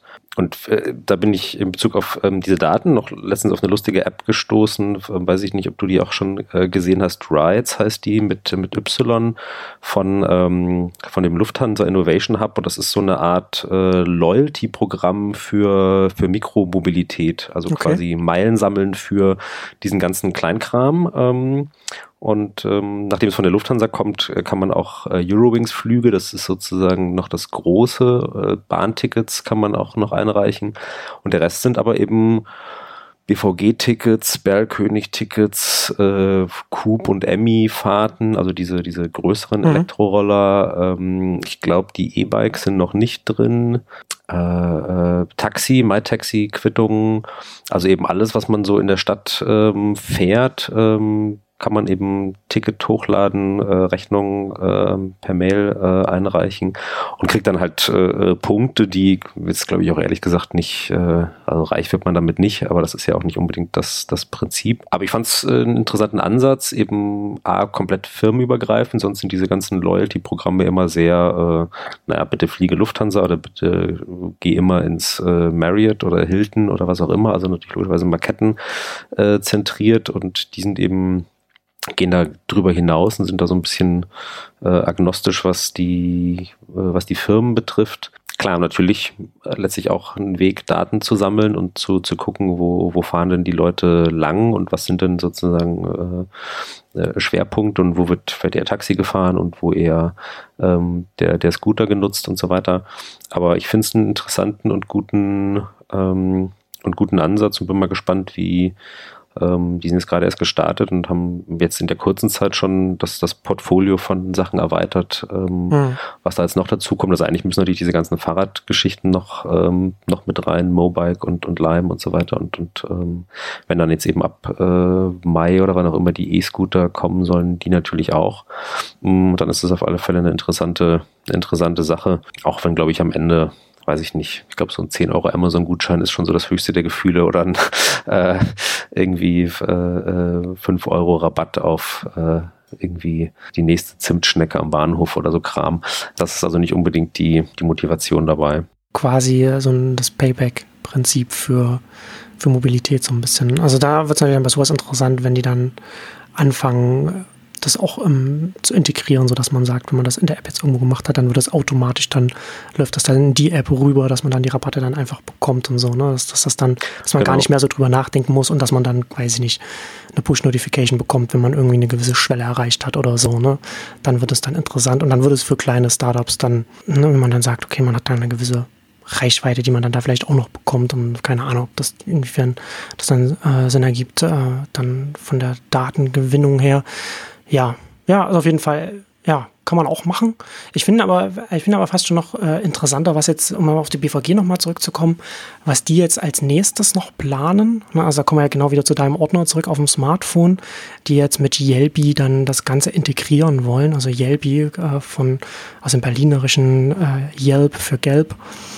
Da äh, wird dann in der, in der BVG-App, das dann läuft dann, dann alles rein und, da, äh, und ist wohl auch geplant, also so sagen sie es zumindest dann so in Echtzeit, dass alles berechnet wird, dass man auch, genau wenn man irgendwo weiß, äh, man ist irgendwo, die App weiß das und sagt sie dann, äh, was jetzt hier das Beste ist, von A nach B zu kommen und dann auch entsprechende Störungen auf ÖPNV mit, mit, mit einbezieht. Ich weiß nicht, ich weiß nicht wie viele Berliner Hörer dann jetzt äh, aufstöhnen oder lachen, äh, weil das jetzt nicht immer so super bis jetzt mit den BVG-Apps funktioniert. Ich habe jetzt, ich habe jetzt, ähm, gestern war das erst, äh, wollte ich, äh, habe ich in der App geguckt, da bin ich mit, bin ich die eine Strecke mit dem Lime-E-Bike gefahren und zurück wollte ich dann äh, mit der mit der Tram fahren. Äh, und es hat es mir schön angezeigt, äh, wann von wann es fährt und dann steht man dann da und dann steht bei den Tafeln, diesen elektronischen Tafeln, wo, äh, dass es gerade eine Störung gibt, äh, Demonstration fährt nicht. Also wenn das in dem System drin ist, wieso ist es dann nicht in der mobilen App? Das, das fragt man sich dann, dann immer als Nutzer. Dann fragt man sich, okay, da bin ich mal gespannt, ob das dann bei Yelby dann besser funktioniert. Also da wird man natürlich, natürlich muss man sich dann, wahrscheinlich wird es dann vom Backend her äh, auf ein anderes System dann aufsetzen. Ähm, aber wie dem auch sei, also das ist dann schon interessant, wenn man dann als ÖPNV-Anbieter dann anfängt, diese ganzen Sachen zu aggregieren. Ne? Also sozusagen den Ordner der Mobilitäts-Apps ersetzt. Man hat schon äh, als ÖPNV-Anbieter bei denen, die sich da registriert haben, da hat man sowieso schon die Payment-Informationen und alles. Dann ist es sehr viel einfacher, das dann alles noch reinzuholen. Und dadurch, dass man der Stadt gehört, kann die Stadt auch hingehen und sagen, okay, wenn ihr hier stattfinden wollt, meinetwegen auch wie es in LA macht mit, den, mit dem Datenaustausch ab einer bestimmten Größe, sagen, okay, du musst die Daten mit uns teilen und du musst dich bei uns in den ÖPNV, in der ÖPNV-App mit aggregieren lassen, sonst darfst du hier nicht äh, operieren. Hm. Und das ist natürlich dann schon etwas, das macht, das macht schon so das Endgame von einem Uber kaputt, regulatorisch. Ne? Also ja. das genau, nee, nee, das, genau das und das ist, und es gibt natürlich, und das finde, ich finde, das ergibt auch einfach Sinn, das als Stadt, als ÖPNV das zu machen.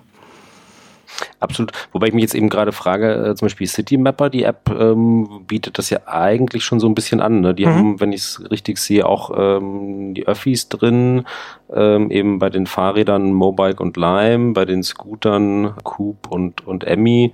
Carsharing, Car2Go und Uber und sogar noch Fähren. Okay. War nicht mhm. schlecht. Also genau, die ähm, haben das ähm, haben das auch schon wahrscheinlich natürlich auch nur mit den den äh, eben nicht so äh, minutenaktuellen äh, BVG-Daten könnte ich mir vorstellen. Also das könnte dann ja schon ein ganz ein entscheidender Vorteil sein. Aber klar, genau. Ein bisschen ist der ist der Schlüssel eben tatsächlich die App zu werden, die dann alle aufrufen, weil eigentlich ist ja genau der Punkt, ich, man geht ja nicht los und sagt, jetzt will ich mir einen Roller mieten oder jetzt will ich mir ein Fahrrad leihen, ähm, sondern man sagt ja, ich will jetzt zu, keine Ahnung, eben äh, zum Baumarkt, zur Uni, zum, äh, weiß ich nicht, Konzert. Und wie ich das mache, ist mir eigentlich egal. Also sozusagen, sag mir, liebe App, was am, was am schnellsten geht, was am besten ist das ist ja das, was man eigentlich möchte und nicht sich vorher äh, festlegen müssen oder eben drei verschiedene Apps aufmachen müssen und gucken, steht jetzt hier ein Roller gerade in der Nähe, nee, ist keiner, na gut, dann suche ich mein Fahrrad, ach nee, gibt's auch keins, na gut, dann eben doch ein Drive Now, sondern eigentlich hm. soll das ja alles für mich schon vorher aggregiert und, äh, und ausgewertet werden. Also das ist dann schon, äh, wäre das Ziel, und Yelby, Yelby soll das heißen. Ja, also bei den Namen ist äh, der Bergkönig, finde find ich auch schon so ein bisschen gewöhnungsbedürftig. Ähm, da gibt sich die BVG große, große Mühe, äh, schräge Namen zu erfinden. Aber vielleicht ist auch genau das der Trick, dass man bei Bergkönig erst die Augen rollt, aber sich genau deswegen irgendwie merkt und, und, äh, und Yelby auch so ein bisschen weird ist, aber dadurch dann sich auch besser einprägt als so ein generischer, so ein generischer Name. Ja, ja, auf jeden Fall. Von den Namen her finde ich auch beide sehr, sehr interessant gewählt. Ne? Ja, bei Bergkönig, das äh, fand ich schon dann auch lustig, so diese, dieses Wortspiel. Und da, ich meine, da gibt es auch Sinn, ne? Das ist ja dann auch ein, ein, deutsches Wort und das wird dann, das ist dann halt einfach eine Berliner Anbietung, Yelby. Bin ich ja noch mal gespannt. Inwiefern dann, ähm, ich bin nicht ganz sicher, ich habe verschiedene Sachen gelesen. Da einmal hieß es, dass eine BVG-Tochter die Plattform entwickelt. Jetzt machen jetzt haben mit einem anderen Startup irgendwie zusammen.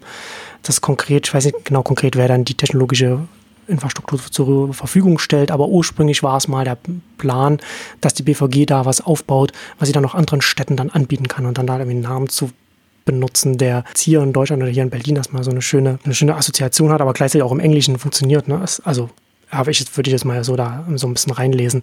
Aber jetzt so ein, Yelby hat natürlich sehr viel mehr, einen sehr viel größeren Hebel als ein Citymapper. Ne? Du hast, genau, du hast, was du schon sagst, äh, Citymapper hat schon sehr viel aggregiert und die Gegner machen das ja genau, ne? Auch. Es ist ja letzten Endes ein ganz großer Konkurrent ist ja dann auch nicht zwingend Uber, sondern auch so Google Maps. Ne? Das Google Maps hm. sagt, okay, man guckt, man, man guckt, wie kommt man von A nach B und dann zeigt man auch, wie lange braucht man ein Auto. Ah, ich kann hier auch diese ganzen anderen Optionen nehmen. Und Google ist natürlich, äh, Google ist natürlich sowieso ganz groß im, im Aggregieren. Ne? Die sind da äh, wissen, was, was sie da machen. Aber da hat ja ein, Jelby eben durch die Regulierung einen ganz anderen Hebel, ne, wo ein City-Mapper jetzt nicht ein Uber dazu bringen wird, sich damit reinzubringen, weil das für Uber keinen Sinn ergibt strategisch, kann eben ein Anbieter, der aus einer staatlichen Hand kommt, aus einer öffentlichen Hand kommt, einfach hingehen und sagen, na, wie ich vorhin schon sagte, du musst, um auf diesem Markt stattzufinden, musst auch hier stattfinden. Und da ist natürlich die, dieses, dieses Machtgefüge schon nochmal was anderes, wo City aber eben nur darüber agieren kann, dass sie möglichst viele Endkunden, möglichst viele Endnutzer haben, die man selbst auch erreichen will mit seinem Mobilitätsdienst. Hm. Genau. Was mir eingefallen ist, was ein Partner sein könnte, der das mit der BVG für die BVG macht, ist äh, Movil. Das ist dann auch wiederum, glaube ich, eine, eine Daimler-Tochter, wenn ich es richtig im Kopf habe. Ja. Ähm, da habe ich mit dem, mit dem Philipp Glöckler mal ein Interview gemacht für Brand 1. Der hat ja früher dieses Why Own It gegründet, diese, diese Sachenausleih-Plattform, die dann allerdings gescheitert ist. Weißt du, wo man eben sich in der Nachbarschaft äh, die eben die berühmte Bohrmaschine und, und äh, so Kram gegenseitig leihen konnte. Und dass das dann, äh, als ihm da das Geld ausging, ähm, ist er dann zu, zu Movil eben gewechselt. Und die machen das eben so quasi so White-Label-Lösungen eben auch für, ich glaube schon für Karlsruhe und irgendwas in der Schweiz. Also das könnte natürlich, äh, so jemand könnte natürlich eben auch im Partner sein für die, für die BVG, die quasi sagen, wir mhm. bauen das für euch, mit euch zusammen, wie, wie auch immer. Ist ja auch ein, riesiger Markt, ne, wo gerade auch für solche Startups oder solche solche Tochtern wie, wie, wie Movil von äh, Daimler, so, die können ja sehr, die Märkte weltweit sind ja relativ groß. Ich habe vor kurzem für, eine, für einen Artikel mit Horace Stadio gesprochen, der so das Micromobility äh, so ein bisschen auf, auf den Schirm gebracht hat, beziehungsweise den Begriff definiert hat. Also er definiert das mit, äh, ist elektrisch und wiegt weniger als 500 Kilogramm, was ich finde ganz, ganz gut das zusammenfasst. Und der hat gesagt, äh, dass wir letzten Endes, äh, dass wir hier über etwas reden, dass das ist ja eine urbane Mobilität. Und da würde man sagen, na, ist das jetzt, wie wichtig ist das als ein Randthema, wo Leute wohnen ja auch im Land und so weiter. Aber wir bewegen uns weltweit in eine Richtung, in der 70 Prozent der Bevölkerung urban lebt, also in Städten, Metropolen, Regionen lebt. Und das sind weltweit, sagt er, geht es da um 20.000 Städte, also 20.000 Märkte, die, in die auch die Startups reingehen können, wo man dann auch äh, hingehen kann und dann auch was verkaufen kann. Ich habe es jetzt gerade, ich habe es jetzt gerade gesehen, äh, Trafi heißt das Startup, das, das das zusammen mit der BVG baut. Das ist so äh, eine Kooperation, machen die das zusammen. Äh, und was vielleicht noch in, in dem Sinne auch noch interessant ist, so Hamburg macht da ja auch da schon einiges. Aber ganz interessant ist, wenn bei der BVG BVG bei diesem ganzen Konzept auch, dass sie so sogenannte Mobilitätshubs oder Mobility Hubs äh, da noch aufbauen. In diesen Hubs können, kann es ja auch noch zusätzliche Serviceangebote geben. Ne? Also kann also Packstationen dann da noch mit sein und Toiletten und sowas. Das, dass man sich auch schon konkret Gedanken macht. Also sozusagen quasi die Weiterentwicklung der, der Bushaltestelle, würde ich jetzt mal so sagen. Ne? Dass mm, ja. so, das so ausbaut. Also das ist ganz interessant. Und Hamburg, das fand ich übrigens auch äh, super spannend auf dem Future Mobility Summit. Da hat der Bürgermeister von Hamburg hat da auch einen Vortrag gehalten und nachdem es ein erschreckend inhaltsleerer Vortrag von, von, vom Bundesverkehrsminister kam, der, mhm. der wirklich, äh, ja, also ich habe da ja keine hohen Erwartungen in so einem, in so einem Kontext, aber das, das war nochmal locker und nochmal unten drunter. ähm, also so wie man es äh, äh, erwarten würde, würde ich schon fast sagen. Ähm, der Vortrag von dem Hamburger Bürgermeister war sehr, sehr spannend. Also Hamburg ist da sehr aktiv, was Mobilität angeht. Die machen da sehr viel, sind da auch als Stadtverwaltung sehr aktiv dabei. Und da auch die Hochbahn da, die macht da auch schon sehr, sehr ähnliche Sachen, was jetzt hier die BVG macht. Die haben da auch, die nennen das da, weiß ich nicht, Switch-H-Punkte nennen das. Das, ist, das sind auch solche ähnlichen Mobility-Hubs, die sie da aufgebaut haben. Da haben die jetzt schon 45 jetzt an der Zahl wo dann eben auch Car2Go und Drive Now und so, wo man das dann auch ausleihen kann und sowas, wo man also genau weiß, okay, da gehe ich genau. hin und dann habe ich diese ganzen äh, verschiedenen Optionen dann direkt da und kann mir dann, dann das entsprechende dann aussuchen. Also wenn man sich für urbane Mobilität und interessiert und, und, wo sich das hin entwickelt, da muss, sollte man in Deutschland auf jeden Fall mal sich anschauen, was Hamburg macht.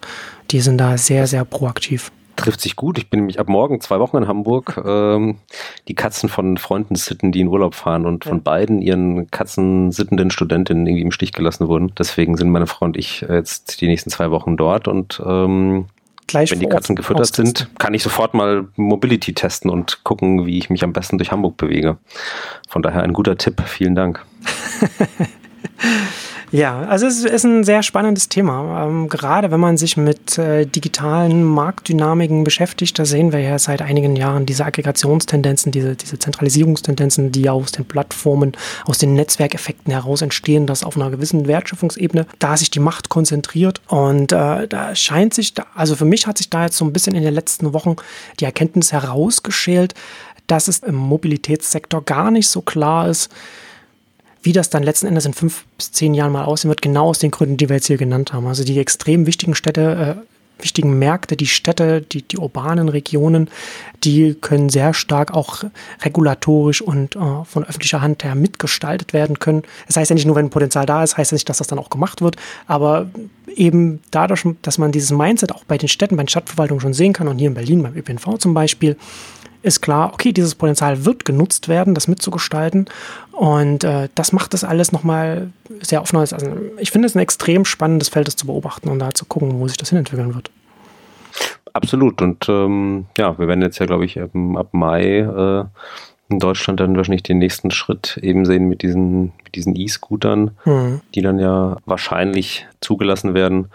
Und dann ähm, geht da sozusagen, zündet die nächste, die nächste Stufe der Micromobility. Nee, aber gebe ich dir absolut recht, ist ein, ist ein spannender Markt, an dem man einerseits viel von diesen ganzen äh, Plattformthemen nochmal sehen kann, aber eben auch, äh, ja, wo vielleicht manchmal nochmal dann andere oder neue Spielregeln dazukommen ähm, und äh, eben noch nicht ja, ausgemacht ist, in welche Richtung sich das, ähm, sich das entwickelt. Das ist dann natürlich immer, immer spannender, als wenn man so das Gefühl hat, das ist eh schon klar.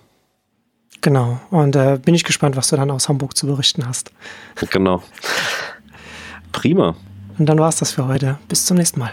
Genau. Danke fürs Zuhören. Danke, lieber Marcel. Und ähm, genau, wir machen gleich mal einen neuen Termin aus für die nächste Sendung. Dann wieder aus Berlin.